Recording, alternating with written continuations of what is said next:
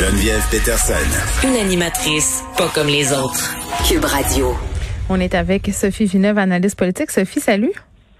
Salut, comment ça va? Écoute, ça va bien. Et là, euh, je voulais absolument qu'on revienne sur le cas de Marie, euh, Marie-Ève Proux, pardon, la Ben oui. ministre. Euh, qui a démissionné suite à des allégations d'harcèlement psychologique. C'est pas euh, sans faire penser à l'histoire de Julie Payette et d'autres femmes qui avaient, si on veut, euh, une réputation d'être toxiques, difficiles. Euh, ce qu'on reproche aussi à François Legault, c'est d'avoir un peu ignoré longtemps les appels à l'aide, entre guillemets. Donc, qu'est-ce qui se passe et qu'est-ce qui s'est passé dans ce dossier-là? Euh, Il faut savoir que Marie-Ève Proux, qui était ministre euh, sous le gouvernement de François Legault depuis son élection, depuis son élection, était aussi une proche de François Legault. Il faut savoir que Marie-Ève Proux, c'était une des 15 co-signataires du manifeste de création de la CAQ en 2011. Fait elle était là depuis les tout débuts. Mais depuis qu'elle était ministre, puis même avant, on l'apprenait dans des allégations cette semaine dans les journaux, euh, c'est quelqu'un qui était connu pour être difficile à travailler. C'est quelqu'un avec qui il était euh, euh, difficile. Elle a perdu énormément d'employés qui sont passés par son cabinet. On en a dit beaucoup de choses, attitudes désagréables, ridiculisait son personnel, avait de la difficulté à s'entourer. Puis c'est allé même jusqu'à des plaintes en harcèlement. Là. Donc, tu sais, c'est. Oui, c'est allé très loin, là. C'est allé très loin. Puis, euh, bon, euh, tu sais, on l'entendait dans la conférence de presse du premier ministre il y a de ça juste quelques minutes. Est-ce que c'est le premier ministre qui lui a demandé ou elle-même a décidé de, dé- de démissionner? Bon, le premier ministre le dit avec un sourire en coin, là, c'est d'un commun accord. D'après moi, le, le cabinet du premier ministre a dit assez clairement, là, c'est assez, là, tu sais. Mais attends, là, M. Legault qui a dit qu'il avait eu vent de ça quand même il y a plusieurs mois, qu'il Ouais. avait engagé un coach à Marie-Ève Proux, que ça avait visiblement pas donné euh, l'effet escompté. Puis quand même, euh, Dominique Anglade l'a interpellé, euh, la chef du Parti libéral, en disant que c'était surprenant quand même venant de la part euh, euh, d'un homme qui s'est fait très vocal pour dénoncer les discours haineux sur les réseaux sociaux. Puis je dois trouver, je dois admettre, Sophie, qu'elle a un point.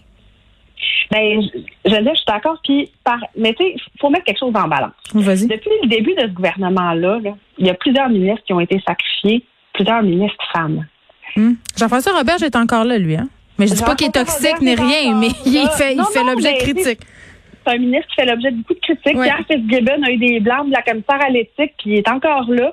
Mais les femmes comme Marie-Chantal Chassé, comme Sylvie Damour, qui se sont retrouvées dans des situations périlleuses, rapidement, elles ont été sacrifiées par ce gouvernement-là. Fait que je pense que François Legault faisait un calcul assez, assez évident. Mhm. S'il sacrifiait une autre ministre, il sortait de la zone de parité, puis c'est ça qui arrive aujourd'hui. Là.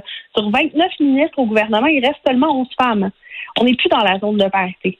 Et là, tu sais, les choses s'étaient préparées depuis quelques semaines aussi. Il faut voir que euh, il y a à peine deux, trois semaines, euh, Lucie Lecourt, euh, députée de la Prairie, les Plaines, pardon, la députée oui. de les Plaines, a été nommée ministre déléguée à l'économie. Fait que, tu sais, on, on voit que le tarif se préparait là, tu sais, dans dans les, les, les tableaux d'un peu tout le monde, s'il y avait remaniement ministériel, tout le monde se disait, avec le climat toxique, les nombreux articles qui sont sortis pour dénoncer justement cette attitude-là de Marie-Ève Proux, on Mm. pense pas qu'elle va rester autour de la table. Mais là, clairement, ça l'a rattrapé.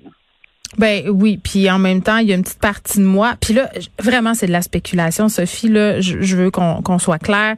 Je me dis, est-ce qu'on évite à parler d'harcèlement puis de climat toxique parce que c'est une femme? Tu te rappelles comment Geneviève Guilbeault a essuyé des critiques euh, l'année dernière par rapport à, à sa gestion personnelle, par rapport à son attitude? Est-ce qu'une femme qui est dure entre guillemets, euh, qui est rigoureuse et tout ça, on, on sonne vite la, la sonnette pour dire, euh, ben écoutons, euh, c'est une personne toxique, c'est une personne qui fait du harcèlement psychologique. Puis je ne sais pas, je le connais pas le dossier de Marie-Ève Proux, mais généralement on sait qu'on a souvent un double discours là, par rapport à la façon euh, d'exercer une fonction de chef de cadre quand il est question d'une femme ou d'un homme.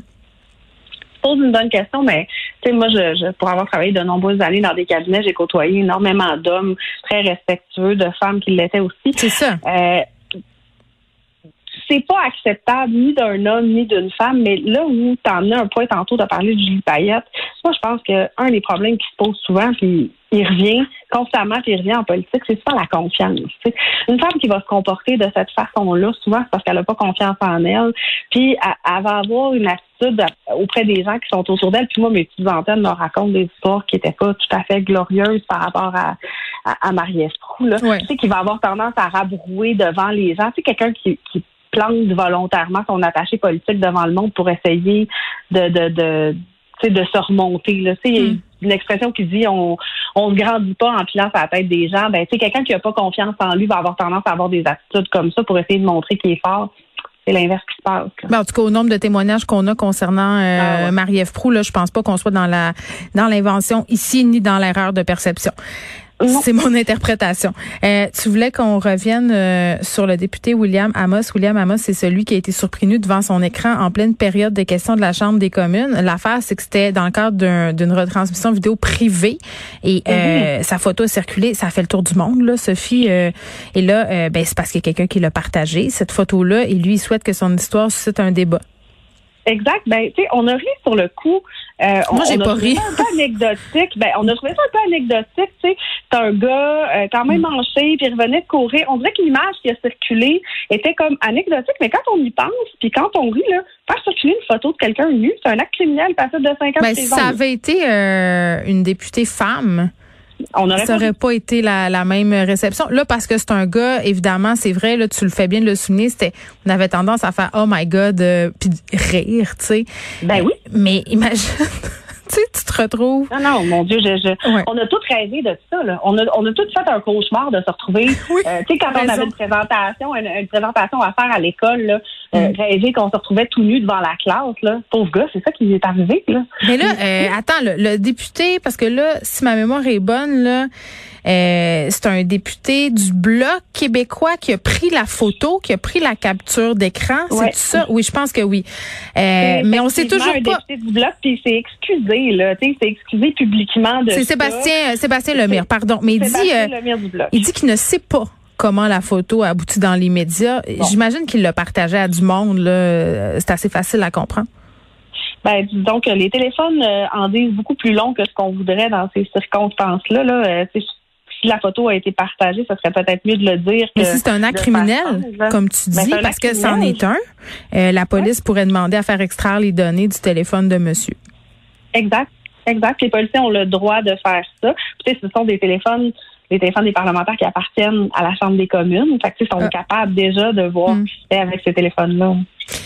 Bon, ben c'est ça. Donc euh, peut-être une petite réflexion à avoir sur la réception de cette histoire-là. Je pense pas que ça avait été une femme euh, euh, qui avait été sur cette photo-là, qu'on aurait reçu ça de la même façon. on a tendance à prendre ça à la légère. Lui dit qu'il va passer à autre chose, mais je pense qu'il va être une couple d'années à faire très très attention. Il va s'en rappeler, comme on dit à William Amos. Sophie Milnev, merci beaucoup.